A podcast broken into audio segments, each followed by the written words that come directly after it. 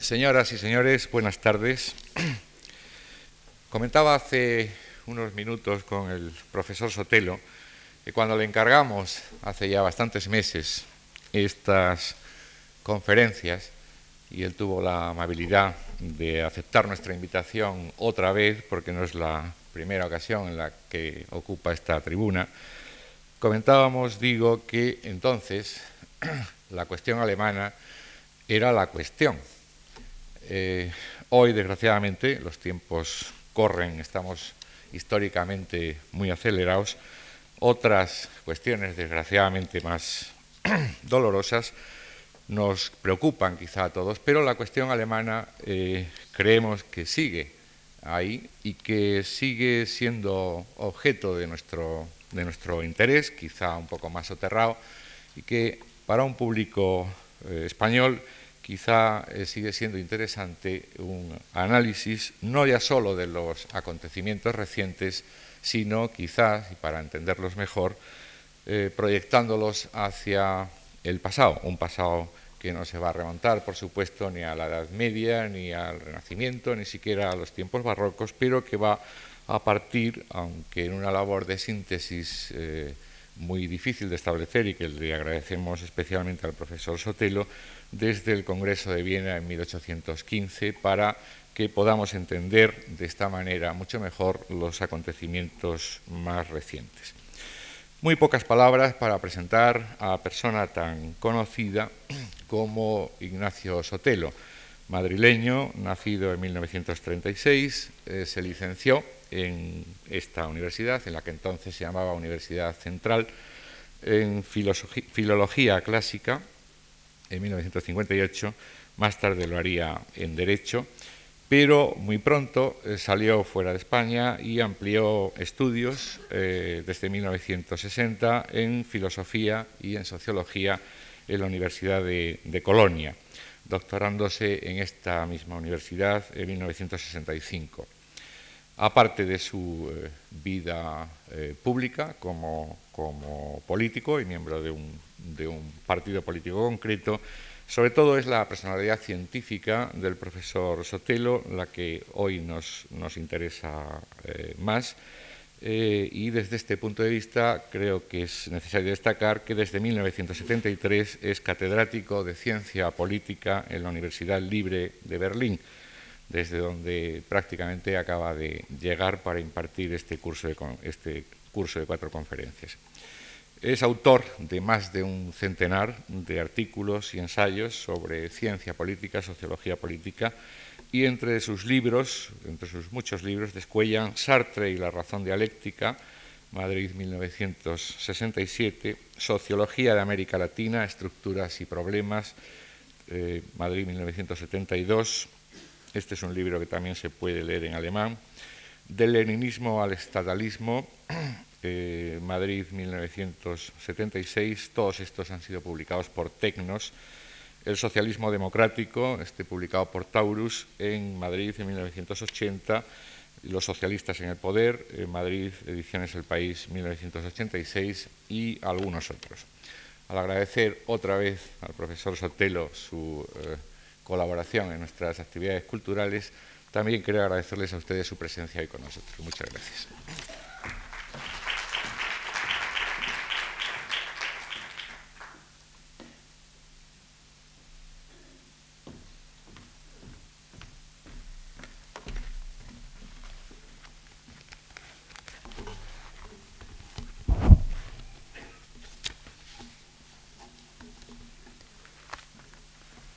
Señoras, señores, queridos amigos, el tema de este cursillo es la llamada cuestión alemana. Es un tema sobre el que en la bibliografía alemana, y no solamente en lengua alemana, existen cientos, miles de libros. Es un tema que en Alemania desempeña una posición tan central como a finales de siglo y en la primera parte de nuestro siglo fue el tema de la llamada decadencia española en la historiografía hispánica. Por lo tanto, intentar resumirles en cuatro lecciones los puntos fundamentales de lo que contiene esta cuestión alemana es, pienso, algo un poco exagerado que como reto me parece muy atractivo. ¿Qué oculta esta fórmula, die Deutsche Frage, ya casi ritual en la historiografía alemana? ¿A qué temas alude esta expresión? Para entrar ya en el tema, nada mejor que empezar por describir algunos de sus contenidos. El principal consiste seguramente en la difícil y problemática unificación política de la nación alemana, aspecto en el que nos vamos a centrar, pero que incluye otros adheridos a este problema crucial, tales como la indefinición de las fronteras, colocada en el centro Europa sin límites naturales, entre el mundo latino al sur y el eslavo al este. Alemania es sin duda el país europeo que más veces ha modificado sus fronteras en los dos últimos siglos, sin que nadie pueda estar convencido de que la última modificación que se hizo el día 3 de octubre de 1990 sean ya las definitivas. O el tan cuestionado carácter nacional de los alemanes, sobre cuyas virtudes y defectos tanto se ha escrito dentro y fuera de Alemania, y sobre el que la propaganda bélica de los aliados en las dos guerras mundiales logró vender como moneda de ley los prejuicios más inverosímiles. O ya desde una óptica interna, la cuestión alemana se refiere a las muchas dificultades que los alemanes han tenido a la hora de definir una identidad propia.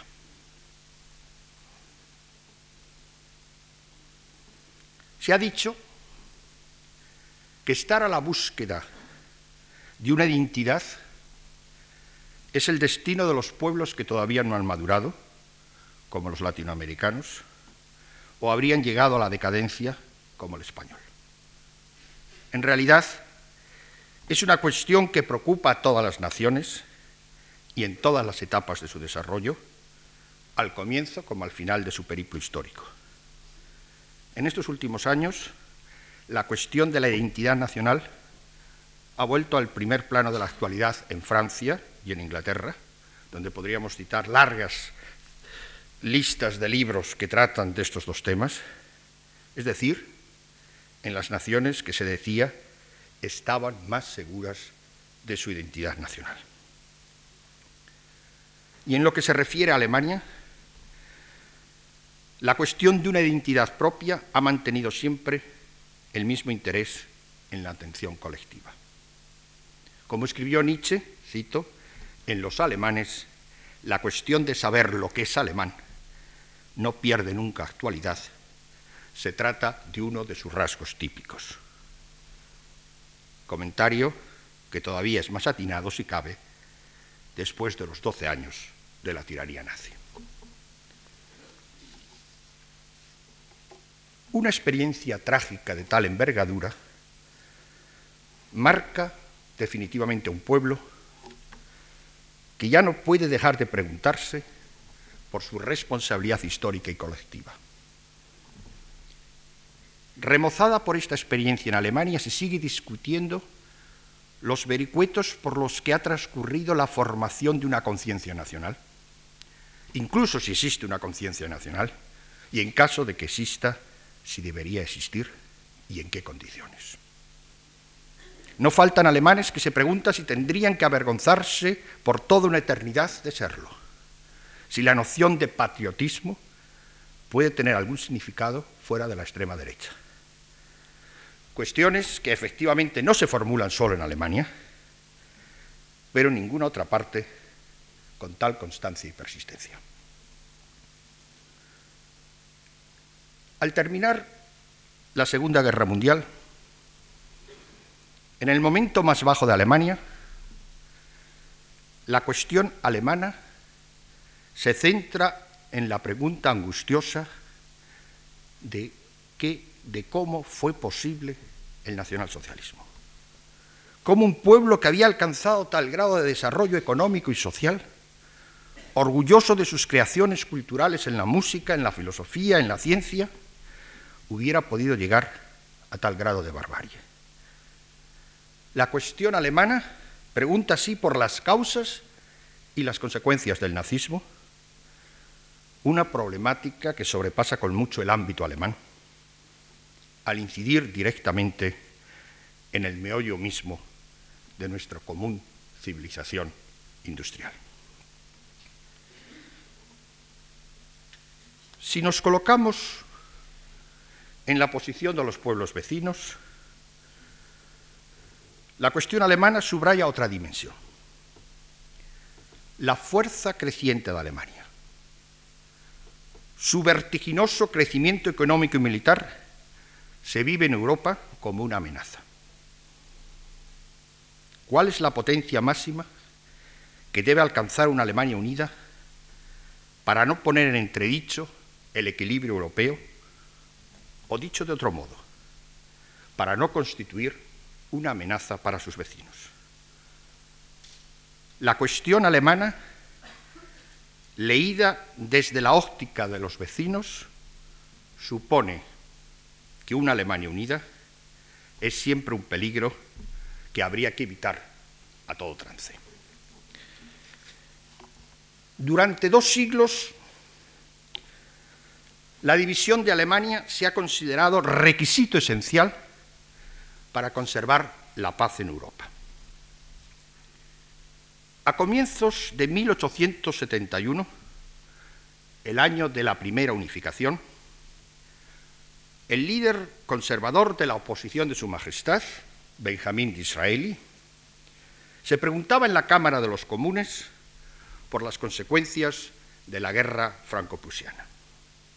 Cito, esta guerra constituye la Revolución Alemana, un acontecimiento político más importante que la Revolución Francesa del último siglo, y un acontecimiento social si no más importante, por lo menos tanto. ¿Cuáles pueden ser sus consecuencias? Lo veremos en el futuro. Ninguno de los principios que manejamos en nuestra política exterior y que hace seis meses aceptaban todos los hombres de Estado es ya válido. No hay una tradición diplomática que no haya sido barrida. Estamos ante un mundo nuevo. Y un poco más adelante en su discurso concluía Disraeli. El equilibrio de, poderes, the balance of power, ha sido destruido por completo y el país que más va a sentir los efectos de este enorme cambio es Inglaterra. Fin de la cita. Ya se sabe que exagerar es propio de políticos, sobre todo si están en la oposición. Pero las palabras de Disraeli sobre el contenido revolucionario de la unidad alemana merecen una reflexión seria. Si en este texto cambiamos guerra por su resultado, es decir, la unidad alemana, parecieran sacadas de un periódico inglés o francés de 1989. No pocos de los recelos que se han expresado estos dos últimos años se mueven en la misma dirección como si fuese imperdonable que Alemania haya vuelto a ser la primera potencia del continente, detrás únicamente de una Unión Soviética en estado avanzado de descomposición.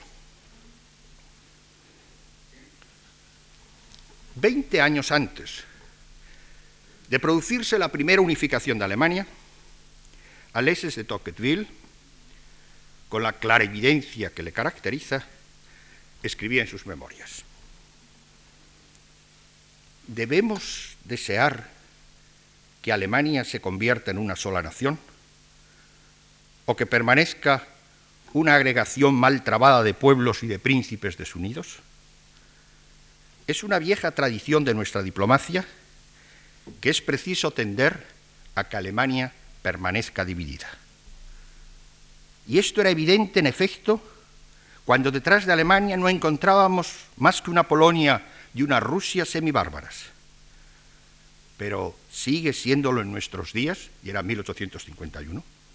La respuesta que se debe dar a esta cuestión depende de la que se dé a esta otra.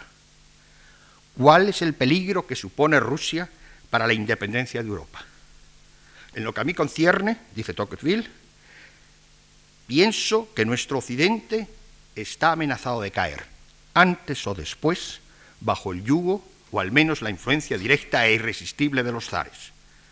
Estimo que nuestro interés prioritario es favorecer la unión de todas las razas germánicas, no temer fortalecer a nuestros vecinos para que estén en condiciones de rechazar junto con nosotros al enemigo común, que para Tocqueville ya era la Rusia zarista.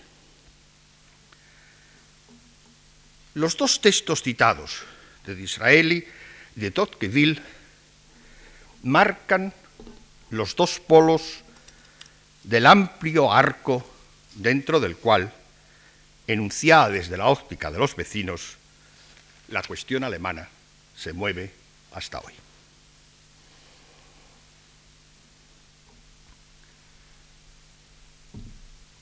Ya con una primera enumeración rápida de los muchos temas que contiene la llamada cuestión alemana, se habrá caído en la cuenta de que plantearla conlleva, como trasfondo teórico, una reflexión implícita sobre los dos conceptos claves de la política europea, que son el concepto de nación y el concepto de Estado. Ambos conceptos pasan hoy por una transformación profunda que ha obligado a la ciencia política a una revisión a fondo de estos conceptos. Porque en un punto hay acuerdo. Nadie negará que no se haya quedado obsoleto el puntal básico de la política moderna el Estado Nacional. Por un lado, es demasiado pequeño ante las exigencias que impone el desarrollo tecnológico y la internalización de la economía. Incapaz incluso de cumplir la tarea originaria que justificó el que surgiera, la defensa de la nación ante los peligros y amenazas que provengan del exterior. De ahí la necesidad de construir estructuras políticas continentales, objetivo a que responde, como saben ustedes, los esfuerzos por una Europa unida. Pero si es demasiado pequeño para cumplir los deberes en el campo de la defensa y en el campo del desarrollo económico, el Estado Nacional, por otro lado, ha quedado demasiado grande para satisfacer eficazmente las demandas de la población, que reclama una mayor cercanía y participación en la solución de los problemas que directamente le concierne, lo que a su vez conlleva la estructuración política de las regiones, es decir, la federalización imparable de los estados nacionales. Se precisa, por tanto, de estructuras políticas más amplias y sobre todo distintas de las que creó el Estado Nacional, a la vez que de un reforzamiento de los poderes locales y regionales. Asimismo, que sea la nación y que el nacionalismo son temas de la más candente actualidad con la carga a cuestas de las implicaciones que el nacionalismo tuvo en el origen de las dos guerras mundiales, en la segunda posguerra se llegó a dictaminar el fin de los nacionalismos, volviendo a empalmar con el cosmopolitismo de la Ilustración, tesis que obviamente en el momento actual estamos obligados a corregir. En conexión con la cuestión alemana, se hará presente una cuestión rusa vinculada a la crisis actual de la Unión Soviética, también en parte debida al resurgimiento de los nacionalismos, incluido, y es para la Unión Soviética el más peligroso, el nacionalismo ruso. Ni qué decir tiene que ambas tendencias, crisis del Estado Nacional y resurgimiento de los nacionalismos, sin otro programa que el ya desfasado de la edificación de nuevos estados nacionales, no solo no son coherentes entre sí, sino claramente contradictorios, fuente común de los muchos conflictos que estamos viviendo y de los más graves que todavía se divisan en el horizonte.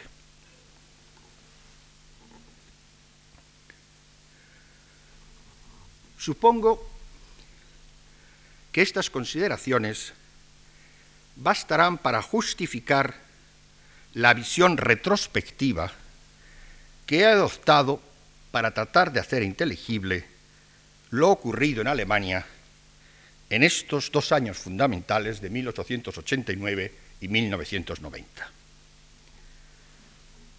Siento desilusionar al que haya venido con el propósito de enterarse de lo sucedido sin el esfuerzo de tener que asimilar una experiencia que se extiende a lo largo de dos siglos. Pero sin dar rodeos, no hay forma de llegar al meollo de los problemas sociales. Y cuando estos son además de la envergadura de los que plantea la llamada cuestión alemana, entonces no se puede renunciar a una perspectiva histórica ni a una mínima elaboración teórica. Una última observación antes de entrar en materia. Espero que el preámbulo, que ya llega a su fin, haya servido para que sean conscientes de dos cosas que me parecen básicas para entender lo que sigue. El primero, que la llamada cuestión alemana, en muchos de sus términos, no es específica de Alemania, aunque en este país la historia la haya planteado y la ciencia histórica ha estudiado de manera ejemplar. El segundo, que solo se puede entender en todas sus implicaciones si se plantea desde una dimensión europea, así como su solución, tal como confío que quedará al final claro, únicamente cabe en este ámbito europeo.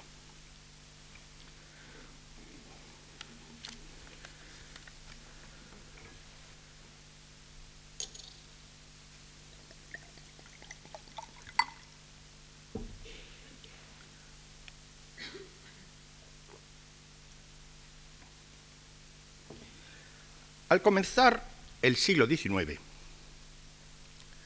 como residuo medieval, todavía subsistía un decrépito Sacro Imperio Romano Germánico, el Sacrum Romanum Imperium, que cierta historiografía alemana ha llamado el Primer Reich, un conglomerado de 314 estados y de miles de pequeñas baronías, condados, ducados, de hecho independientes, al estar ligados al imperio de formas muy diversas, aunque todas tengan en común vínculos muy débiles, en la mayoría de los casos simplemente simbólicos. En Alemania, el proceso político ocurre en sentido inverso al de los países pilotos de Europa. En vez de lograr la integración política de amplios territorios, al haber fracasado en este esfuerzo de unificación en fechas que se revelaron demasiado tempranas, el imperio terminó por acomodarse al camino más fácil de asumir, cuando no favorecer, la tendencia feudal a una dispersión siempre creciente del poder político. Mientras que la debilidad progresiva del emperador facilita en las zonas más alejadas la aparición de las de monarquías fuertes que van a cumplir una función integradora, el, el poder feudal de los príncipes y demás señores alemanes vacía progresivamente al imperio de derechos y funciones, con lo que impide pueda transformarse en un Estado en sentido moderno. El rasgo fundamental que marca la historia de Alemania es haber conservado hasta comienzos del siglo XIX, oficialmente el emperador austriaco renuncia al título de emperador de Alemania el 6 de agosto de 1806, una multiplicidad casi infinita de pequeños y mínimos estados, de esos tipos de estados de los que todavía quedan algunos residuos como son Andorra, San Marino y Liechtenstein. Pues bien, al haber conservado hasta bien entrado el siglo XIX una multiplicidad de estados, es lo que, según un consenso muy generalizado, constituiría el carácter definitorio de la historia de Alemania, de la Alemania moderna y contemporánea.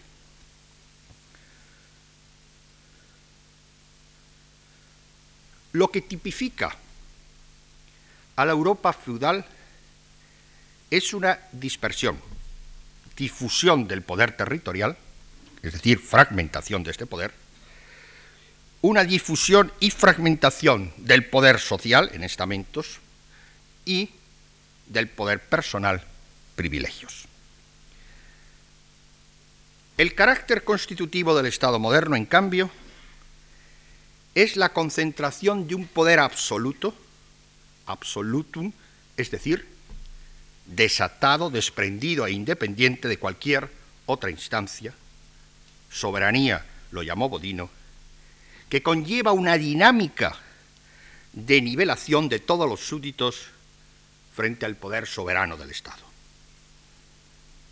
Todos acaban siendo iguales en cuanto están igualmente despojados del poder político, monopolio exclusivo del Estado. Las diferencias ya no son de orden político, rangos y privilegios, sino exclusivamente económicas.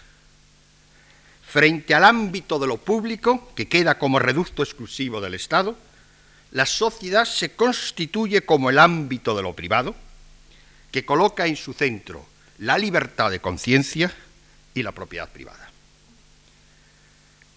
Diferenciar entre Estado y sociedad, distinción que desconoce la antigüedad clásica y el mundo medieval, constituye así uno de los rasgos fundamentales de la modernidad.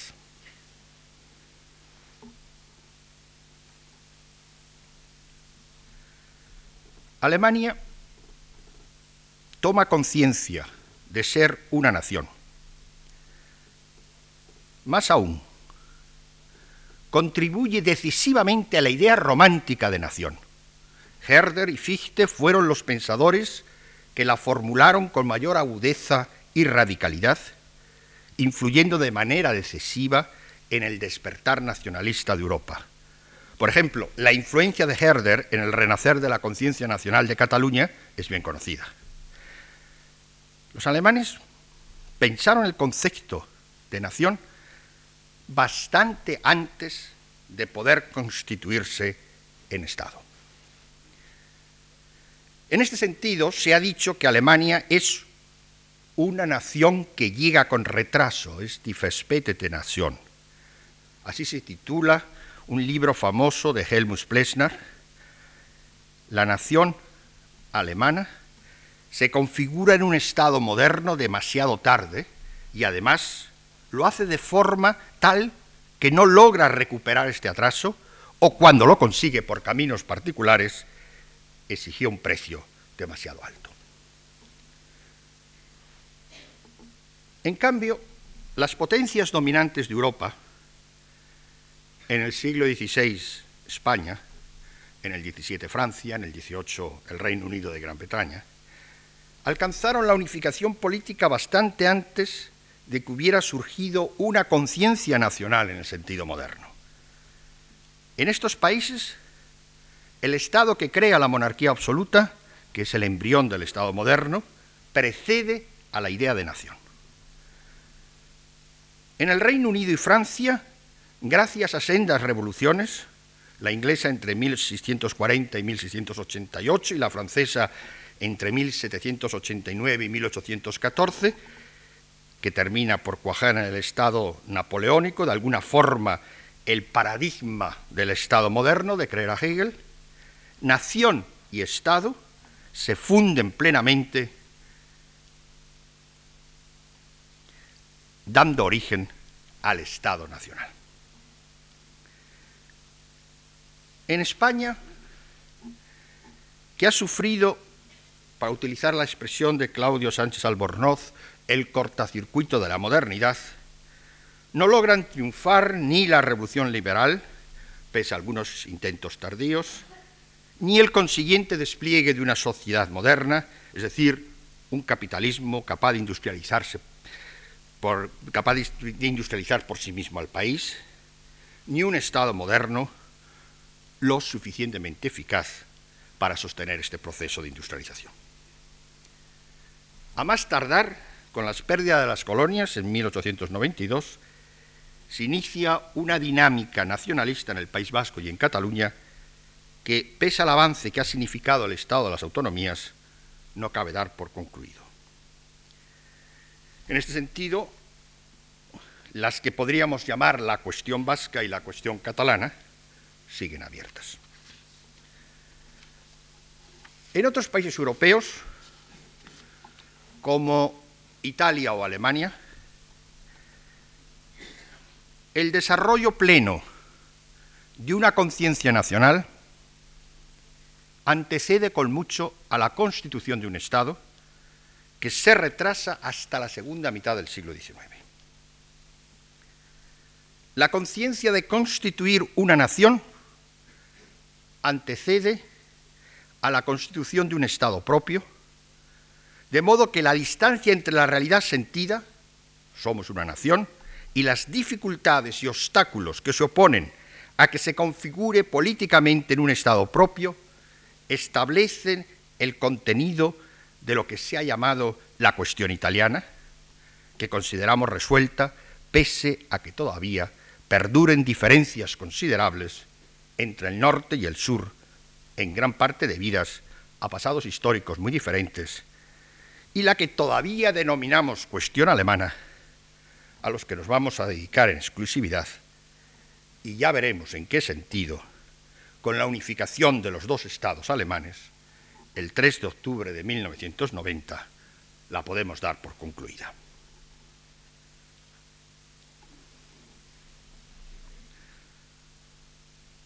Nos llevaría muy lejos tratar de dar cuenta de los factores que explican que Alemania no hubiera evolucionado a la par que los grandes estados europeos. Su logro más característico, la reforma luterana, al apoyarse en el poder de los príncipes, interesados en librarse del patronazgo del Papa después de haber repudiado el del emperador, contribuyó a cimentar unas relaciones políticas que se insertan en un absolutismo patriarcal que conserva los lazos de señorío y de vasallaje sobre el campesinado e incluso sobre parte de la población urbana. Tampoco podemos detenernos en mostrar las muchas huellas, no todas negativas, que la división de Alemania en una enorme multitud de mínimos estados ha dejado hasta nuestros días. Ya Goethe defendía el viejo orden imperial en virtud del desarrollo cultural que los pequeños estados habían sido capaces de promover, al estar interesados cada uno en tener su propia universidad y teatro, son las dos instituciones culturales de los nuevos estados, y dispuestos todos a competir entre sí para atraerse a las personas de mayor relieve en el campo de la cultura la competitividad y la pluralidad de centros culturales parecen requisitos esenciales de un rápido desarrollo cultural. Argumentación que en nuestros días ha hecho suya el escritor Günter Grass para defender la persistencia de dos estados alemanes.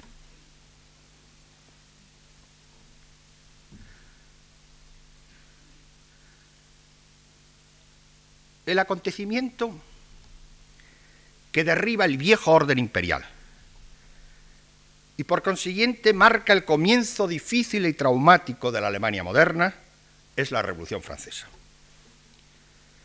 Tal vez no sea ocioso insistir en algo tan obvio, porque hechos de esta trascendencia no siempre están presentes en la conciencia de los pueblos, educados en historias nacionales que tratan de explicar su evolución acudiendo tan solo a factores internos, como si fuera denigrante para la dignidad nacional poner en primer plano los factores que se han forjado más allá de las propias fronteras. Aprovechar la ocasión para recalcar que no cabe una interpretación cabal de las historias nacionales sin incluirlas en el contexto básico de la historia europea, quizás a la altura de nuestro tiempo sea ya superfluo, pero me resisto a suprimir la obviedad que no se puede entender la historia de España, de la Italia o de la Alemania contemporáneas sin partir de los efectos que la Revolución Francesa, en sus distintas etapas, pero sobre todo en la, fase final, la napoleónica, tuvieron sobre el acontecer ulterior de estos países. A estos efectos sigo echando de menos un estudio serio que compare formas de reaccionar frente a la invasión napoleónica y efectos que tuvo en España y en Alemania.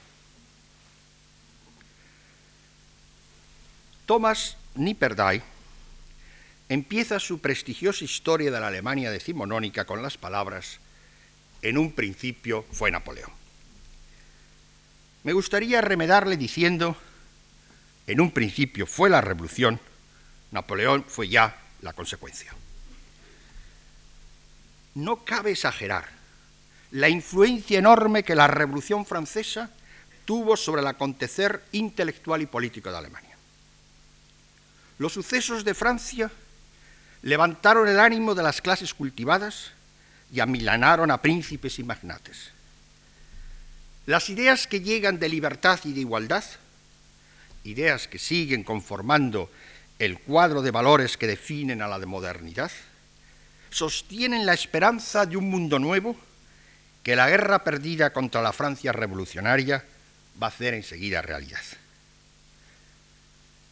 Entre 1790 y 1815, la historia europea corre a una enorme velocidad.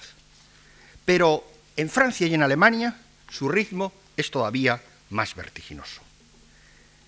En estos años decisivos se fraguan relaciones muy profundas de odio y de admiración y sobre todo influencias mutuas. Francia enseña a Alemania a hacer política, así como Alemania enseña a Francia a pensar en una nueva dimensión que recoge y supera el pensamiento ilustrado, que constituyen el sustrato último de la Europa unida que estamos tratando de levantar. Habrá, pues, que contrastar el esquema de interpretación con el hilo de los acontecimientos. Por lo pronto, hay que dejar constancia de las distintas reacciones alemanas frente a la Francia revolucionaria. Cierto que muchos en las clases medias cultivadas no se recatan de manifestar su admiración por las reformas, instituciones y forma de gobernar de los franceses. El alto desarrollo cultural de Alemania permite su afrancesamiento sin las connotaciones despectivas que este término tuvo en España. Otros, más sutilmente, subrayan los puntos dignos de admiración pero también aquellos que merecen un distanciamiento crítico o hasta una oposición combativa. En fin, no falta un tercer grupo de los que conforme con las reformas se levantan, sin embargo, contra la ocupación francesa, que merma, cuando no aniquila, la libertad propia en nombre de la libertad revolucionaria, el deber del pueblo alemán sería luchar contra la dominación extranjera siguiendo el ejemplo que llegaba de la península ibérica. de Francia se imitan las reformas que parecen necesarias para, con más pujanza, poder combatir esta dominación. Si la actitud de la mayoría de los pequeños estados alemanes fue colaboracionista, la de Prusia encarna esta segunda alternativa. Entre 1806, año de la derrota, a 1813, año que podríamos decir de la merecida victoria, Prusia lleva a cabo amplias reformas que la convierten en un Estado moderno. Una política que a corto plazo le permite ganar la guerra, pero a más largo plazo garantiza la superioridad prusiana en la comunidad de Estados alemanes. La conjunción de un plantel de figuras de gran talla. Prusia encuentra en el momento oportuno la gente adecuada, entre las que hay que mencionar en el proceso de modernización del Estado y de la sociedad a Karl August von Hardenberg, a Karl Freiherr von Stein, en la reforma de la educación superior a Wilhelm von Humboldt, en la del ejército a Scharnhorst o Danexenau. En estos años claves se suprime la mayor parte de las distintas formas de servidumbre que soporta la población campesina. Se eliminan los gremios y demás limitaciones de la libre actividad económica.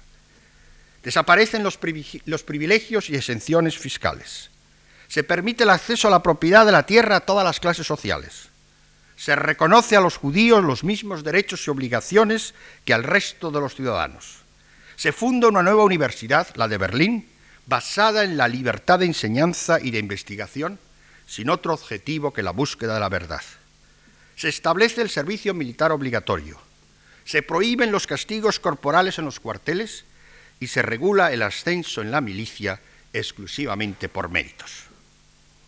Maravilla en verdad la lista de logros. El alcance y la rapidez de la revolución desde arriba que llevó a cabo Prusia en tan pocos años es hasta hoy tema de estudio y de reflexión para todo aquel que en cualquier continente se pregunte cómo se puede sacar a su país del marasmo. Durante casi 20 años, los franceses ocupan territorios alemanes a la derecha del Rin. Su presencia impulsa cambios esenciales en la estructura social al suprimir los viejos privilegios y señoríos, en la estructura económica al acabar con los gremios y en la mentalidad que se hace más pragmática y liberal. En 1813 Renania pasa de las manos de Francia a las de Prusia en condiciones de iniciar ya un proceso autónomo de, industrialización que muy pronto se va a convertir en el motor del crecimiento económico de Alemania.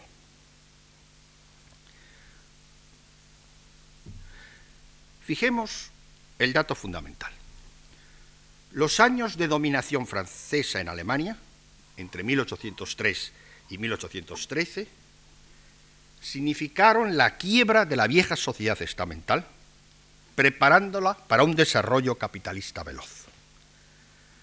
En los años de lucha, el liberalismo económico arrastra consigo a un liberalismo político, con la demanda todavía muy subterránea de gobiernos representativos e incluso de un Estado alemán fuerte. En fin, la guerra contribuye decisivamente a que surja en Alemania el nacionalismo, en sí un producto típico de la Revolución Francesa, que los ejércitos, que los ejércitos napoleónicos, como reacción natural a su presencia, extendieron por Europa. El alemán se descubre alemán como el español español en su lucha contra el francés. El nacionalismo que tiene su origen en las guerras napoleónicas se revela un elemento sustancial de la cuestión alemana a la que otorga muy diferentes contenidos según el modo de entenderse a lo largo de sus distintas fases.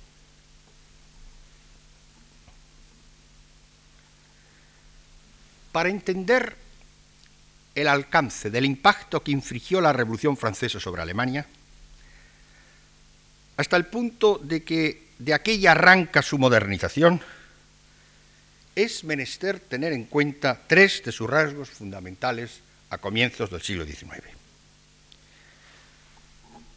El primero, que se deduce de la extrema fragmentación, es el enorme atraso político.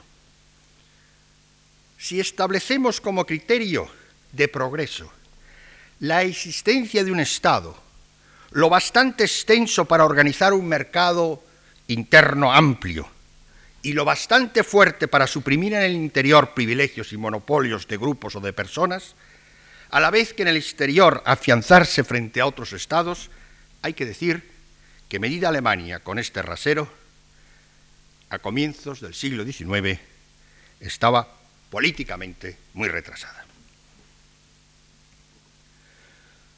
Con el subdesarrollo político se suele poner en relación un segundo rasgo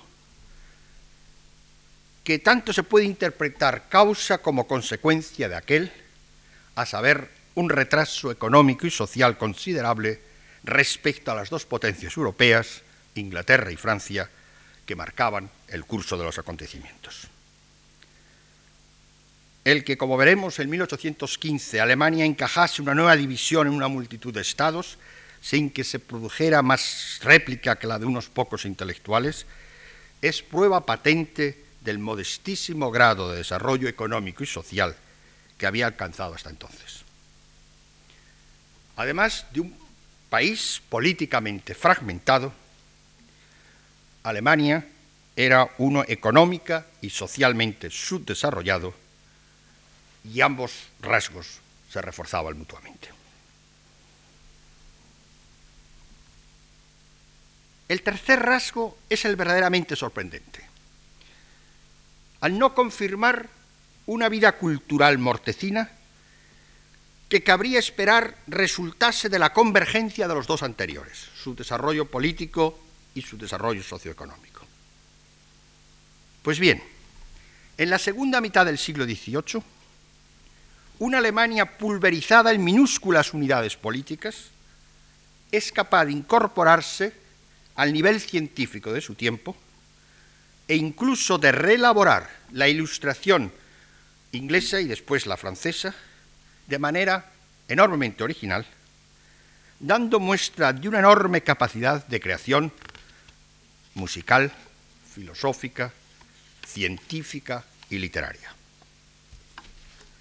La edad de oro de la música, la filosofía y las letras alemanas coincide con un periodo de decrepitud política, mediocridad económica y estancamiento social.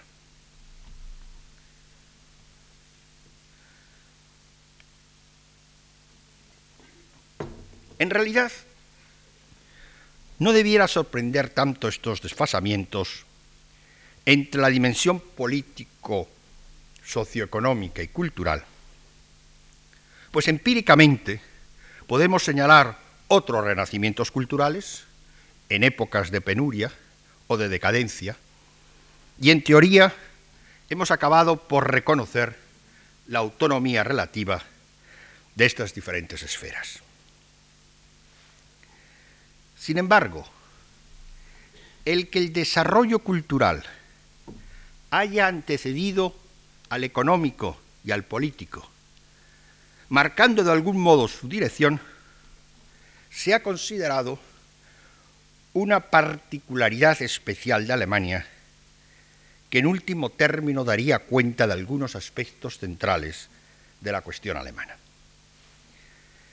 El camino particular, Sonderweg, que habría recorrido Alemania hacia la modernización, explicaría muchos aspectos de la cuestión alemana, así como otros parecerían más bien los factores que la han impulsado por este camino particular. Cuestión alemana y camino particular se entremezcla en la historiografía como causa y efecto de un mismo proceso de modernización particular.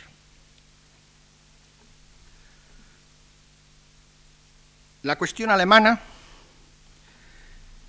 en sus muy diferentes aspectos, se explicaría a partir del hecho fundamental de que la modernización en Alemania no habría seguido las huellas de los procesos ocurridos en otras naciones europeas. La originalidad de Alemania en su marcha hacia la modernidad se conoce como el camino particular, una expresión también muy extendida que recoge aspectos colindantes con la llamada cuestión alemana. Si se quiere, la cuestión alemana consistiría en el camino particular que Alemania habría recorrido hasta la modernización. Ahora bien, hablar de la particularidad alemana supone disponer de un modelo respecto al cual se comprueba la divergencia. Justamente fue un alemán, un renano, la parte más avanzada económica y políticamente de Prusia, llamado Karl Marx, el que sienta las bases teóricas para un análisis de la realidad alemana al establecer el carácter modélico del capitalismo en Inglaterra, hasta el punto que el futuro de todos los demás países sería reproducirlo, caracterización que le permite dejar constancia del subdesarrollo alemán en lo económico. A su vez, la Revolución Francesa constituiría el modelo político de cómo se llevaría a cabo el paso a la sociedad burguesa. Desde estos dos supuestos, el meollo de la cuestión alemana consistiría en que Alemania habría llegado demasiado tarde a una industrialización capitalista, al Estado nacional, a su estructuración democrática y todo ello porque no habría realizado a tiempo la revolución burguesa. Para Marx, la esencia de la cuestión alemana consiste en el retraso de la revolución burguesa. La revolución alemana que divisa en el horizonte tendría ya que saltar este estadio para realizarse como la primera revolución proletaria. En un texto juvenil muy conocido, Contribución a la crítica de la filosofía del derecho hegeliana, escribe Marx. En Alemania, la emancipación de la Edad Media solo es posible como emancipación de las en parte superaciones de la Edad Media.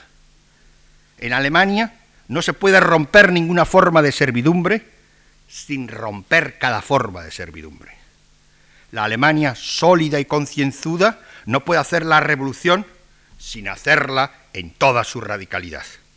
La emancipación de los alemanes es la emancipación de la humanidad. La cabeza de esta emancipación es la filosofía, su corazón el proletariado. Aquí la cita de Marx. Se entiende desde Renania, si se quiere desde cualquier punto de Alemania, la valoración incluso la supervaloración de la Revolución Francesa. El impacto producido en todos los ámbitos de la vida social y cultural es de tal tamaño que es difícil exagerar en este punto. Pero de ahí a elevarla a modelo de todo desarrollo político va un largo trecho.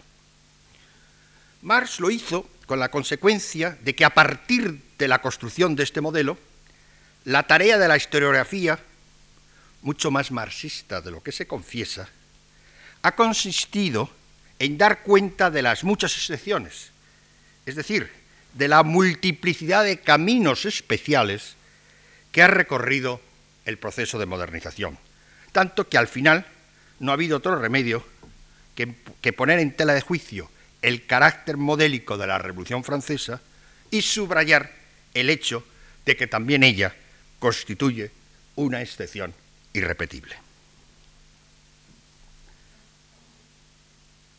Volvamos al curso de la historia.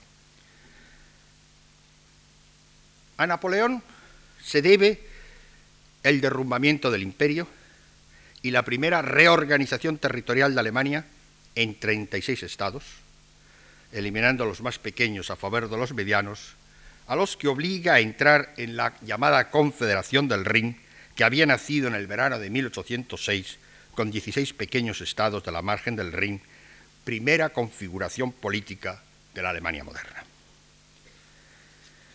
Esta primera confederación alemana, producto de la voluntad inflexible de Napoleón, nace con el destino de poder durar solo lo que dure su fundador y protector.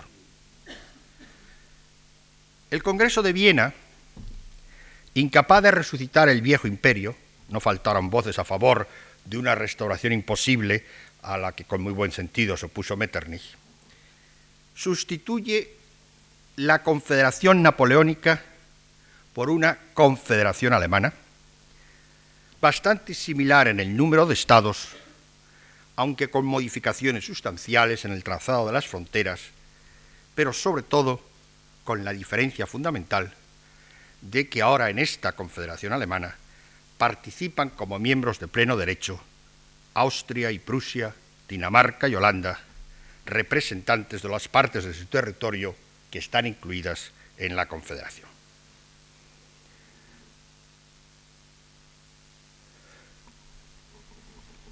En este escenario, con dos estados alemanes, Austria y Prusia, a la cabeza de las fuerzas que impulsaron la restauración, no cabía más que reproducir la multiplicidad de estados heredada del imperio, convencido el pueblo alemán de que era la única solución posible, punto sobre el que nadie albergaba y alberga hoy la menor duda, sino también de que era lo único que encajaba en su idiosincrasia, lo que ya se podía poner más en duda, pese a ser una idea que han defendido algunos de los mejores espíritus alemanes hasta el presente. La cultura-nación sería más rica y productiva si conservase una multiplicidad de estados. En este punto hay que señalar una peculiaridad que más adelante tendremos que considerar como un elemento integrante de la cuestión alemana. La cultura alemana, desde su brillantísima eclosión en la Europa ilustrada, viene marcada por el hecho fundamental de haberse desarrollado en pequeños estados. Aquí sí que se puede decir small is beautiful. Que si bien permiten elucubraciones abstractas sobre todo lo humano y lo divino, no dejan espacio para la reflexión política concerniente a la realidad estatal en la que se vive. A este respecto se ha hablado del apoliticismo o también de un cierto escapismo idealista como rasgos típicos de la cultura alemana. Como ya, verán, como ya veremos, el retraso político de Alemania en esta etapa se traduce en la siguiente en una actitud muy generalizada entre la burguesía cultivada y los medios universitarios y académicos de separar tajantemente entre el ámbito de lo político, siempre sucio e indigno, y que por supuesto se condena a cualquier roce o contacto, sobre todo hay que limpiar el arte y a la ciencia de la influencia maligna de la política y el mundo libre y puro del espíritu, el único en el que ha de moverse el hombre de cultura, si quieren ustedes, cultura escrito con mayúscula. Las guerras napoleónicas habían propiciado la conjunción del nacionalismo con una perspectiva liberal en lo económico, incluso en los más audaces, una perspectiva liberal en lo político. El triunfo de las potencias continentales, en las que la monarquía absoluta estaba bien asentada, es decir, Rusia, Prusia y Austria, significó un fuerte revés a los ideales que encarnó la Francia revolucionaria. Queda patente lo lejos que se encontraban todavía la realización de los ideales revolucionarios. Las potencias victoriosas, reunidas en el Congreso de Viena, pretenden dar marcha atrás a la rueda de la historia, limitando los cambios a los mínimos imprescindibles. La creación de la Santa Alianza a iniciativa de Rusia, la política de las tres potencias firmantes se basaría en los principios de la religión cristiana, muestra con claridad el objetivo que se persigue, consolidar un equilibrio estable entre los países europeos, el llamado Consejo Europeo de la llamada pentarquía, es decir, Prusia, Austria, Rusia, Francia e Inglaterra, basado en mantenerlos férreamente integrados en el antiguo régimen, con excepción, claro está, de Inglaterra, que hace más de un siglo había emprendido un camino particular, de modo que resulte ya imposible que vuelva a producirse los sucesos revolucionarios que se iniciaron en Francia. El mantenimiento del viejo orden político y social en cada uno de los países europeos se eleva al rango de supuesto de la paz y de la concordia internacional. De ahí la voluntad de intervenir, como se hizo en España en 1823, en cuanto un país se considerase amenazado de liberalismo. El supuesto fundamental para garantizar la paz en Europa sería enterrar la Revolución Francesa con todas sus consecuencias. La Confederación Alemana, der Deutsche Bund, constituye una alianza muy laxa de estados, 38 al principio y luego llegaron a ser 41, muy diferentes en tamaño y poder, pero todos igualmente respetuosos de la soberanía de cada cual. Sin apenas competencias comunes, se subraya al máximo la independencia de cada Estado, la Confederación no tiene otro objetivo que arbitrar soluciones negociadas en caso de conflicto entre los Estados miembros y, sobre todo, garantizar su seguridad frente a amenazas exteriores. Más que los elementos comunes, mínimos fuera de la común lengua y cultura, lo que importa recalcar son las grandes diferencias que se dan entre ellos. Según el criterio que se aplique, cabe clasificarlos de católicos o protestantes, o con un régimen constitucional o con un absolutista en vías de industrializarse o solo agrícolas y artesanales. La clasificación más operativa, sin embargo, se basa en el tamaño y poder de los estados confederados, y a este respecto conviene distinguir tres grupos. Pequeños hasta minúsculos estados, como era Lippe, Liechtenstein, Anhalt-Dessau, Sajonia-Weimar, Sajonia-Coburg, estados medianos, como ya eran Baviera, Sajonia, Württemberg, Baden, grandes únicamente dos, Austria y Prusia, pues Dinamarca estaba presente solo en representación de Holstein y Holanda de Luxemburgo. La esterilidad hasta el estancamiento de la Confederación Alemana en los años 50, digo en los 50 años que tuvo de vida, estuvo desde un principio programada por la rivalidad de los dos grandes, Austria y Prusia, igualmente interesados en evitar cualquier forma de concentración de poder o de operatividad en los órganos confederados que pudiera desembocar en la hegemonía de uno de ellos. La seguridad exterior de la Confederación dependía de los ejércitos de los dos grandes, librando de esta pesada carga a los pequeños estados. Pero esta ventaja quedaba descompensada por el hecho de que tanto Austria como Prusia tuvieran territorios fuera de la Confederación, con la que sólo en parte podían identificarse. Sobre todo Austria, dueña de un imperio multinacional, que incluía Bohemia, Hungría, el norte de Italia, tenía la mayor parte de su territorio y los más importantes de sus intereses fuera de la Confederación. De ahí que el objetivo austriaco, que ostentaba la presidencia de la Confederación, quedase reducido a mantenerla sin grandes cambios, impidiendo en primer lugar la dinámica que llevaría consigo una hegemonía prusiana.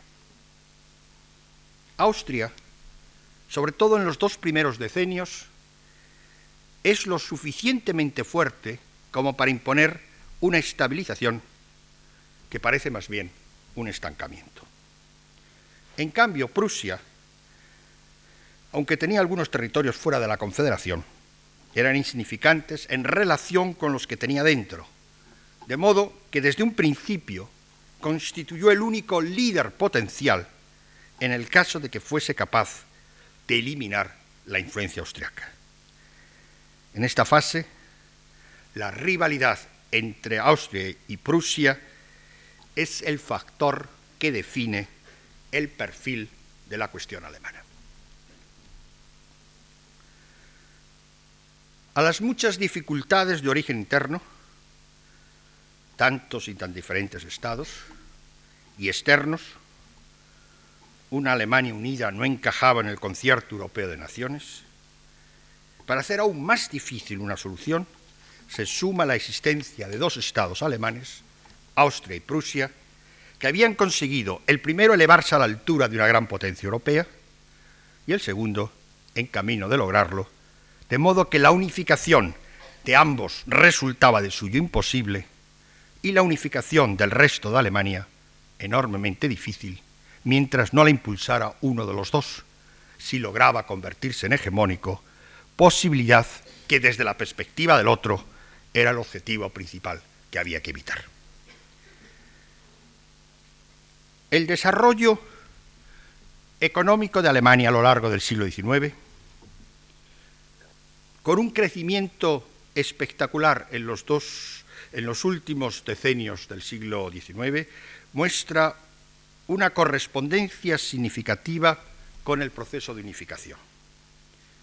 Primero aduanera, que se consuma en 1834, el famoso Zollverein, y que al dejar a Austria fuera del acuerdo, precondiciona el tipo posible de solución política, no la gran, la gran Alemania, es decir, no va a ser posible la llamada solución Grossdeutsch, que incluye a toda la nación germánica, sino a la pequeña alemana, la salida Kleindeutsch, que pese a dejar a Austria fuera, aún pareció demasiado grande a sus vecinos. Conseguida la unidad política con el imperio que levanta Bismarck, Alemania se convierte a comienzos de nuestro siglo en la primera potencia económica de Europa.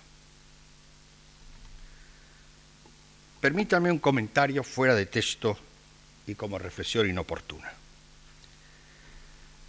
Considero el medio siglo de historia alemana que precede a la fundación del Segundo Imperio, en cierto modo, como un antecedente de los problemas que hoy plantea la unificación de Europa. Soy muy consciente de los peligros que conlleva este tipo de analogías históricas, pero también de lo mucho que se aprende a la hora de interpretar el presente con las referencias históricas debidas. Pues bien, como tema de reflexión les propongo la siguiente consideración.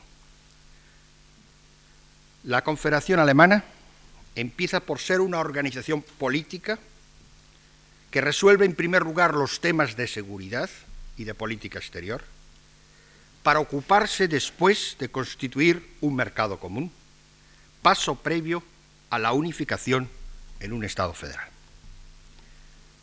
La Comunidad Europea empezó por ser un proyecto de mercado común que no ha podido todavía realizar plenamente al carecer de los soportes políticos pertinentes.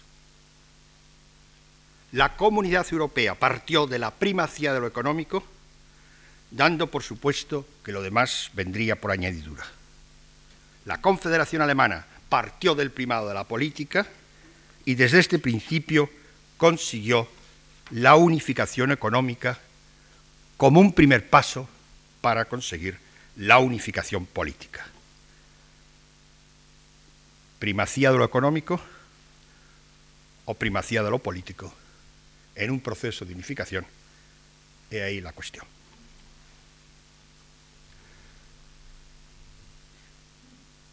Las primeras formulaciones de la cuestión alemana, que están en la base de las demás versiones posteriores, hay que datarlas del periodo que va desde la fundación de la Confederación Alemana en 1815 y la fracasada Revolución Liberal de 1848. En esta fase hay que dejar constancia de una convergencia del nacionalismo que pretende plasmarse en un Estado alemán con el liberalismo económico que celebra su gran triunfo con la unión aduanera y el liberalismo político mucho más débil y difuso que sueña con la soberanía del pueblo. Desde la conciencia de constituir una nación alemana, la primera pregunta que se formula en esta primera fase reza, ¿cuáles son entonces los caracteres de esta nación alemana? ¿Cómo definir identidad nacional de los alemanes? Tema sobre el que podríamos presentar una antología de juicios desproporcionados sobre el carácter nacional, desmesura que constituye ya el elemento más típico y significativo. Pero si es altamente problemático definir la identidad alemana, más grave es que tampoco están nada claras las fronteras de la nación alemana. En el corazón de Europa, Alemania no tiene fronteras naturales y en este periodo las que se dan a la nación alemana van del norte a Rusia, del mar Báltico al Adriático, es decir, del mar del norte a Rusia, del mar Báltico al Adriático. La segunda pregunta se interesa por la base geográfica de la nación alemana. ¿Hasta dónde se extiende su territorio? ¿Cuáles son sus fronteras? ¿Qué pueblos deben considerarse integrantes de la nación alemana? Si como fue uso en el siglo XIX, tomamos a la lengua como elemento definitorio, que duda cabe que una parte del imperio austriaco y gran parte de Suiza pertenecen a la nación alemana. Ernst Moritz Arndt escribe geográfica y lingüísticamente casi toda Suiza es Alemania. El tema central de la cuestión alemana en este periodo consiste, sin embargo, en dilucidar si Alemania debe constituir un Estado. Los que lo afirman categóricamente chocan con el problema, al parecer insoluble, de cómo convertir a la Confederación Alemana en un verdadero Estado federal. Los que piensan que la unificación política de la nación alemana no es posible, pero tampoco oportuno ni siquiera deseable, subrayan que justamente su mayor originalidad consistiría en esta pluralidad de estados dentro de una misma nación. La grandeza de Alemania estribaría justamente en ser una nación cultural y no un Estado nacional. Si se lograse un día esta meta, acabaría lo más preciado y característico de la nación alemana, su diversidad política que produce su enorme diversidad cultural, que sería la base de su enorme creatividad cultural.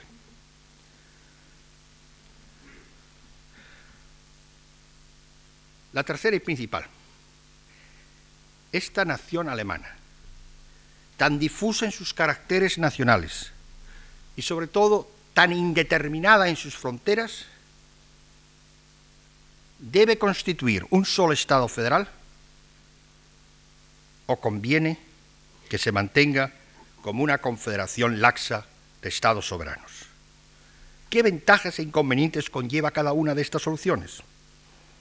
La identidad de la nación alemana hay que buscarla en el desarrollo de un Estado o en el desarrollo de una cultura.